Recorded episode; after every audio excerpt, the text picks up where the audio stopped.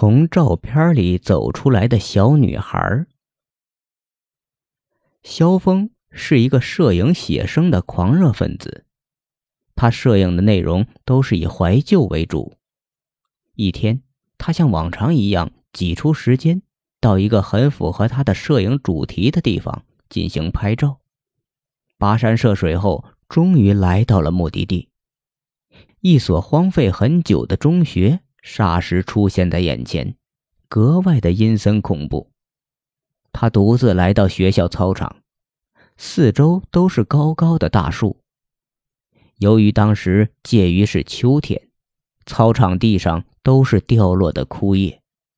萧峰忍不住拿出照相机四处拍，一下拍拍高大的树木，一下拍拍破旧的教室。就这样热情不退地拍摄着他喜爱的风景，直到天色渐晚，才不甘心地回到住处。虽然很是疲惫，但是拍到很多自己喜爱的照片，还是觉得心满意足。把照片洗出来后，萧峰坐在窗户前的凳子上，翻看起洗出来的硕果。就在这时，萧峰看到了奇怪的事情。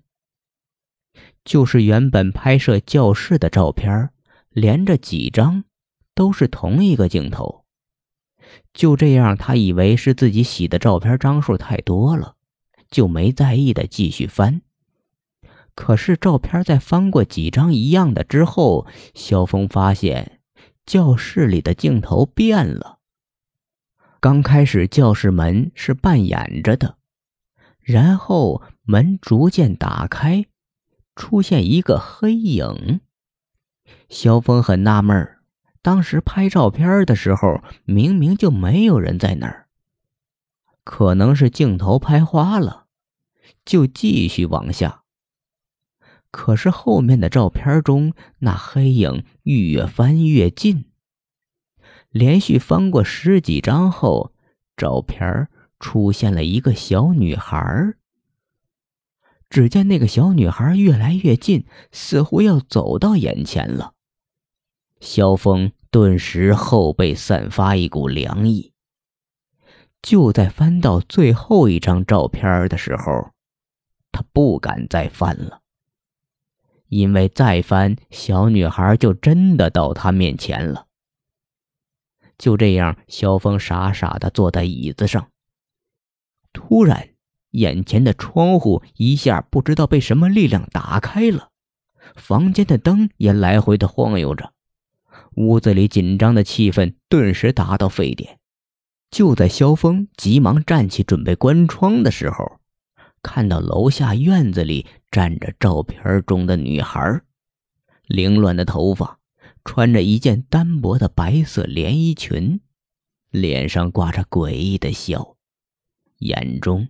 散发出绿光，盯着他。萧峰被此景吓得晕厥过去。一转眼，时间过去了大半年。萧峰把那时拍摄的照片已经封存起来，直到搬家，萧峰没有带走那些充满邪气的照片。房东在他搬走后，又重新找到新的屋主。新屋主入住后，房东给他说过。上一个租住的是个摄影爱好者。新屋主在一番打扫后，发现一个遗留在抽屉的信封，信封里装着的则是关于很多学校的照片。他也一张一张的翻着，恐怖也再次上演。